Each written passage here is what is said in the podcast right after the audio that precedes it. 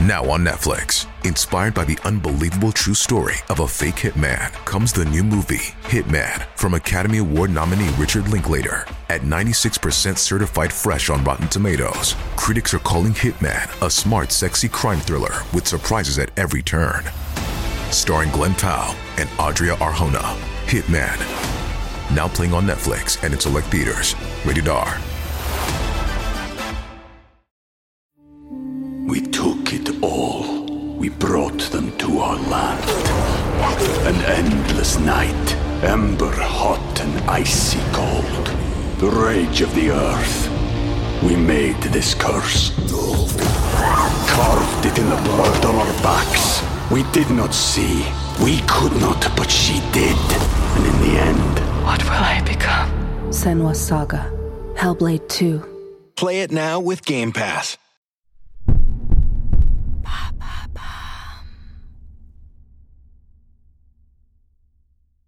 L'affaire Fabienne Cabou, l'infanticide de Berck-sur-Mer, épisode 2.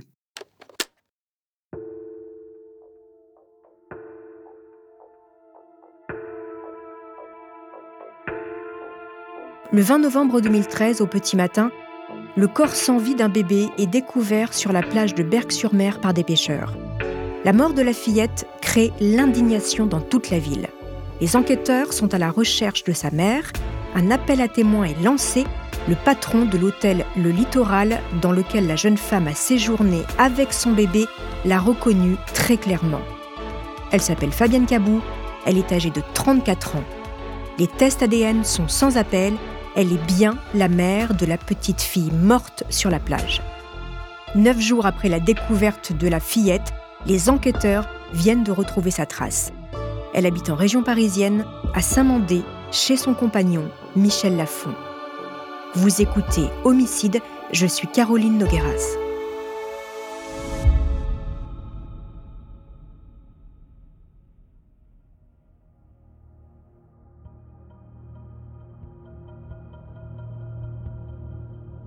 La police judiciaire de Nanterre est devant l'atelier de Michel. Ce n'est pas lui qui les accueille, mais Fabienne Cabou, la femme qu'il recherche depuis neuf jours. Elle est calme, polie, presque trop. Les officiers s'adressent au couple. Le corps d'une petite fille retrouvée sur la plage de Berck-sur-Mer il y a neuf jours, ça vous parle? Michel ne comprend pas. Les policiers lui demandent Elle est où votre fille? Fabienne répond l'avoir confiée à sa mère il y a un peu plus d'une semaine pour se consacrer à sa thèse sur le philosophe Machiavel. Elle a également l'intention de trouver un travail pour accueillir à nouveau sa fille dans de bonnes conditions. Ada, c'est le surnom de la petite, et sa grand-mère se sont envolées pour le Sénégal. Michel acquiesce. Fabienne, à la demande des policiers, décrypte la tenue que portait sa fille le jour de son départ. Les policiers se regardent. C'est la même que celle découverte sur le bébé de la plage. Michel vacille. Les hommes de la brigade de Nanterre, eux, n'ont plus aucun doute sur la culpabilité de la femme qui leur fait face. Le regard du sculpteur se perd entre le balai des policiers qui retournent l'atelier et Fabienne, telle une statue de pierre, les jambes croisées, qui ne dit mot. On imagine Michel s'énerver. Dis quelque chose, bon sang, appelle ta mère au Sénégal. Dans l'entrée, les policiers font une découverte. Les bottes de Fabienne, recouvertes de sable séché, Michel n'avait même pas fait attention à ce détail. Sur le porte-manteau, les hommes en bleu emportent la doudoune de Fabienne et son sac à main marron. Puis, tout s'enchaîne. De longues couvertures sombres sont jetées sur la tête de Michel et Fabienne, et voilà qu'on les embarque. Michel entend les flashs des appareils photo qui crépitent autour de lui et la présence de nombreuses personnes.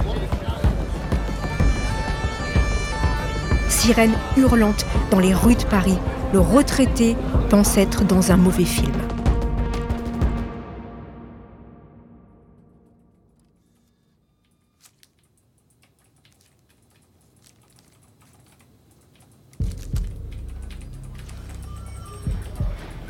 Assise dans un bureau sans âme du commissariat de Nanterre, la jeune femme de 36 ans fait face à deux enquêteurs de la PJ.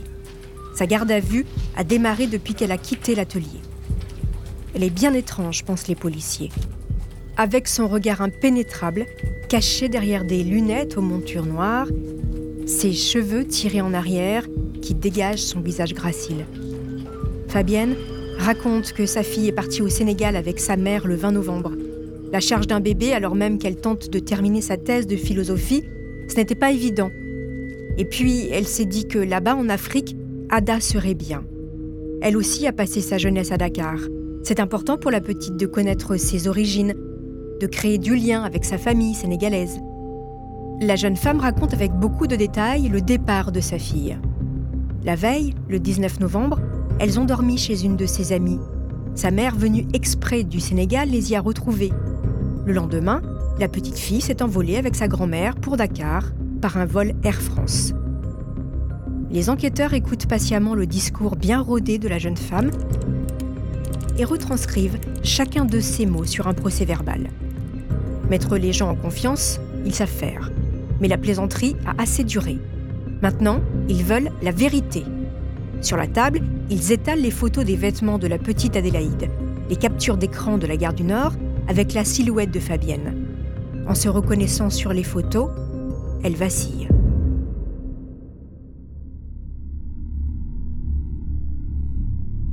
Où se trouve Ada actuellement? Je ne sais pas. Elle est partout pour moi. Je l'ai tuée, je lui ai planté un couteau dans le ventre. En fait, j'ai mis fin à ses jours car c'était plus simple comme ça. Mon seul enfant.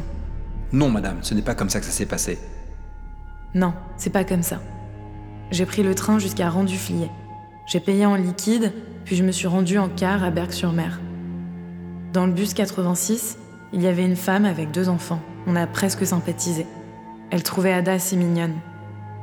J'ai trouvé un hôtel à Berck, j'ai pris une douche chaude, je me suis assoupie et je suis repartie avec Ada. La poussette sous le bras, ma fille sous l'autre. Je n'arrivais plus à dire stop. On a d'abord un peu joué sur la plage. Je lui ai demandé pardon de ce que j'allais faire. Je lui ai donné le sein. Elle s'est assoupie et je suis partie. Je savais que la mer allait l'emporter. Pourquoi avez-vous choisi Berck? J'aurais pu choisir le Touquet, mais voyez-vous, le Touquet, ça sonne comme les vacances. Moi, je cherchais quelque chose de moche, de sinistre. Berck, c'est moche, et puis il y a des grandes marées.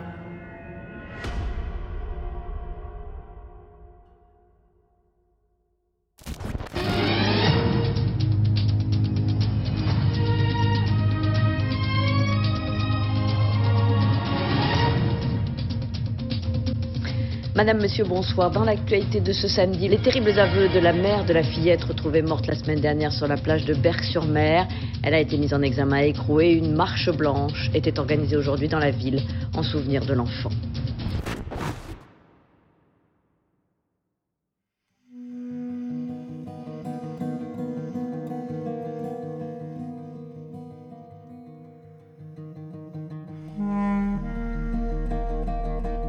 Voilà, la mère vient d'avouer le meurtre avec préméditation de sa fille. Fabienne explique que son couple battait de l'aile. Michel serait devenu agressif. Une situation compliquée pour une enfant. Et puis cet atelier avec toutes ces statuettes et ces objets qui traînent partout, ça devenait dangereux pour Ada depuis qu'elle marchait. D'ailleurs, Michel n'arrêtait pas de lui répéter que ce n'était pas un endroit pour une gamine. Dans un autre bureau de la PJ de Nanterre, c'est un homme abasourdi qui fait face à d'autres policiers. Michel est entendu comme simple témoin. Il a le regard vide. Le sculpteur livre sa version des faits. Le 20 novembre, dans la soirée, Fabienne est rentrée à la maison. Elle était calme, distante, lui cafardeux. Sa petite lui manquait. Depuis la veille, des moments de bonheur avec sa fille tournaient dans sa tête. Adélaïde qui riait en montrant de son petit doigt les canards qui semblaient glisser sur le haut bois de Vincennes. Ses petits pieds chauds qui venaient lui chatouiller les hanches dans le lit le matin. Michel est retourné au fond de l'atelier pour finir la sculpture d'Ada en train de courir. Puis les jours se sont écoulés. Fabienne l'a plusieurs fois rassurée en lui racontant que sa mère l'avait appelée pour lui dire que tout allait bien. Ada est heureuse et s'acclimate bien à sa nouvelle vie africaine. Dommage, il a à chaque fois raté les appels de sa belle-mère. Il faut dire que Michel est souvent absent la journée, au chevet de son frère, en proie à de gros troubles psychiatriques. Et puis, il y a eu le coup de fil de la police. En déroulant le fil de son histoire, Michel prend conscience du tissu de mensonges que Fabienne lui a fait gober depuis le début de leur relation. Pourquoi n'a-t-il rien vu? Comment a-t-elle pu tuer leur fille? Au petit matin, il est relâché. Dehors, le ciel a la couleur de sa tristesse, gris délavé. Fabienne, elle, a été mise en examen pour l'assassinat de sa fille. Elle quitte Nanterre pour le palais de justice de Boulogne-sur-Mer.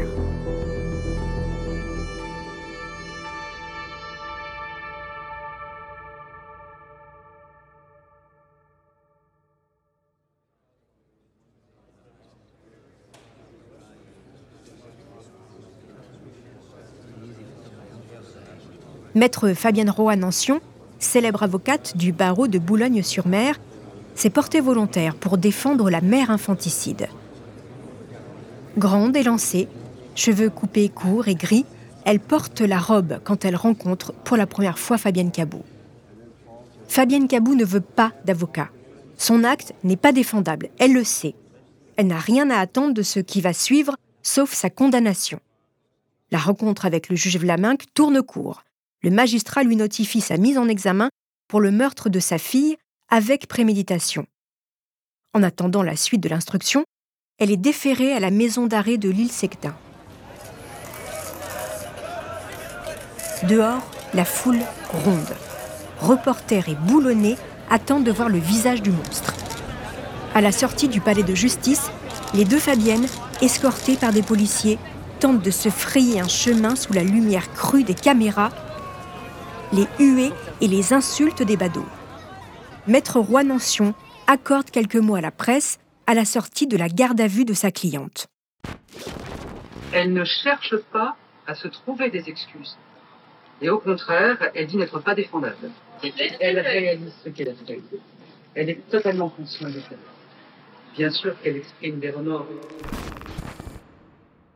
Pour quelle obscure raison cette mère intelligente et cultivée a-t-elle tué son enfant Qui est Fabienne Cabou?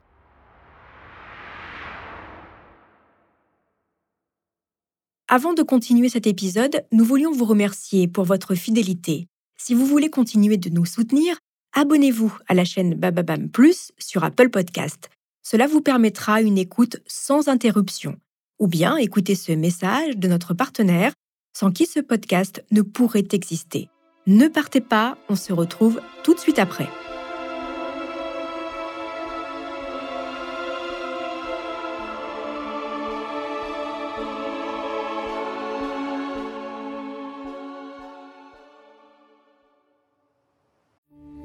We took it all. We brought them to our land.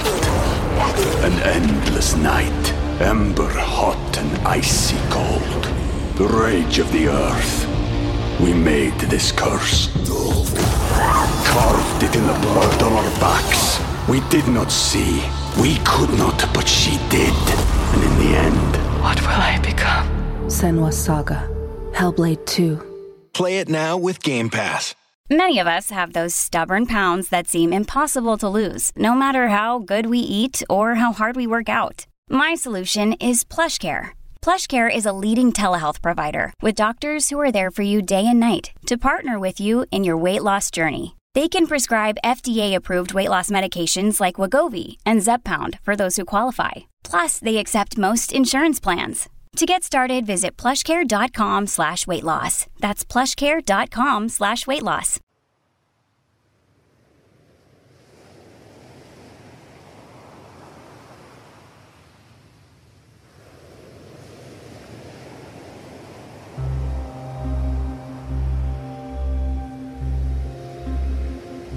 Dakar, 1977. Les longs rouleaux de l'Atlantique viennent s'écraser sur le sable chaud de la plage qui borde la capitale du Sénégal. À cette époque, les surfeurs n'ont pas encore envahi la côte.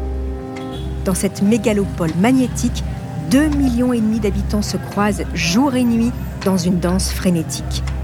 Les femmes portent des boubous aux couleurs chaudes et chatoyantes. Angèle, la mère de Fabienne, travaille dans un cabinet d'avocats. Fabienne grandit dans un quartier privilégié de la ville, celui des intellectuels et des gens fortunés, où l'on maîtrise les subtilités de la langue française. Son père, Étienne Cabou, est interprète pour l'ONU. Les parents de Fabienne ne vivent pas ensemble. Ils n'ont jamais été en couple. L'enfant est né à la suite d'une soirée d'égarement, c'est comme ça. Fabienne étudie dans un lycée privé. Elle est bonne élève, joue du piano à merveille. À 18 ans, elle veut prendre le large. Les récits de son père sur la ville lumière, où il se rend régulièrement pour son travail, la fascinent. C'est là-bas qu'elle souhaite étudier. À Paris, Fabienne s'inscrit en architecture, mais ce n'est pas pour elle. Alors elle bifurque en philosophie. Son père, grâce à son poste à l'ONU, lui a obtenu une bourse pour étudier. Mais pour cela, il doit fournir chaque année à ses employeurs un certificat de scolarité. Mais après la licence, Fabienne ne lui en donne plus. Il la relance, s'énerve, mais cela ne change rien. Fabienne, allergique à l'administration, ne lui en fournit pas. Étienne Gabou lui coupe les vivres. Sans succès. Père et fille ne se reverront plus. En vérité, Fabienne n'est plus inscrite en cours de philosophie. Elle n'est plus inscrite nulle part. Mais la jeune femme est intelligente et cultivée, alors elle donne le change. Et tout le monde pense que cette étudiante brillante travaille dur pour réussir ses études supérieures. Un mensonge qui en appelle un autre, et encore un autre. C'est l'engrenage. Pour subvenir à ses besoins, Fabienne devient babysitter. Pendant trois ans, elle s'occupe des enfants de sa logeuse. Les petits l'adorent. Martine, l'une de ses tantes, habite à Paris. Sors un peu, lui dit-elle. C'est ainsi que Fabienne Cabou, un soir de l'année 2001, se retrouve dans ce vernissage où elle ne connaît personne. Derrière elle, elle sent bien le regard insistant de cet homme aux cheveux poivre et sel. Quel âge peut-il avoir? 50 60 ans? Il pourrait être son père. Mais il est bel homme. Michel et Fabienne ne vont plus se quitter. Michel Lafont a passé 10 ans en Afrique. Et dans les bras de Fabienne, il a à nouveau 20 ans. Le retraité est encore marié et même s'il ne vit plus avec sa femme, il ne veut pas que sa relation avec sa maîtresse s'ébruite. Fabienne n'a pas non plus l'intention d'en parler à sa famille, qui ne comprendrait pas qu'elle s'installe avec un homme blanc qui en plus a le double de son âge. Seule une amie de Michel est mise dans la confidence. Fabienne accepte cette vie secrète. Quand son compagnon lui demande de ne pas rester lorsque des amis viennent dîner, eh bien, elle accepte. Quand il lui demande, en plus, de préparer le dîner avant de se retirer dans la chambre à l'étage, elle accepte aussi. Fabienne serre les dents, mais elle n'a pas le choix, car chez Michel, elle est nourrie et blanchie. Et quand elle lui emprunte 40 000 euros pour soi-disant aider sa mère dans un projet immobilier au Sénégal, Michel dit oui. Pendant ce temps, elle peut préparer sa thèse de philosophie. Seule, puisqu'elle est inscrite nulle part. Dans le plus grand secret, Michel et Fabienne s'aiment, partagent un goût immodéré pour l'art, la littérature et l'Afrique. Et tant que ça tient, personne ne dit rien. Michel a dépassé la soixantaine maintenant, alors Fabienne a bien du mal à lui dire que dans son ventre grandit son enfant. Comment va-t-il le prendre? Elle en a déjà fait passer deux, mais un troisième avortement, elle n'en a pas la force. La jeune femme est donc au pied du mur. Quand Michel lui demande si elle se sent bien et si elle n'aurait pas un peu grossi, elle répond qu'elle est sujette à des ballonnements. Les semaines passent et maintenant son ventre se voit vraiment. Alors, après six mois de grossesse, elle avoue Tu vas être papa. Mais il n'en veut pas, Michel, de cet enfant. Il a déjà une grande fille de l'âge de Fabienne. Mais elle lui promet qu'elle va tout gérer. Ce sera le sien, cet enfant. Et puis, elle a une idée. Elle confiera le bébé à sa mère au Sénégal, le temps qu'elle finisse sa thèse et qu'elle trouve un bon boulot. Michel accepte et se fait à l'idée de devenir à nouveau père. Fabienne passe ses journées dans l'atelier et coupe toute relation sociale. Seules ses promenades matinales au bois de Vincennes viennent rompre la monotonie de son quotidien. Aucune échographie pendant neuf mois, aucun suivi médical. Personne, mis à part un peu Michel, pour partager les joies d'une vie qui grandit en elle. Personne non plus pour se plaindre de son mal de dos et de ses aigreurs d'estomac. Fabienne n'a plus de sécurité sociale, plus de carte bancaire et plus de compte en banque. Elle devient un fantôme. Dans quelques semaines, elle donnera naissance à son enfant, mais rien ne va se passer comme prévu. C'est ce que je vous raconterai dans le troisième épisode consacré à cette affaire. En attendant, n'hésitez pas à nous mettre des commentaires ou des étoiles sur vos applis de podcast préférés, c'est toujours un plaisir de vous lire.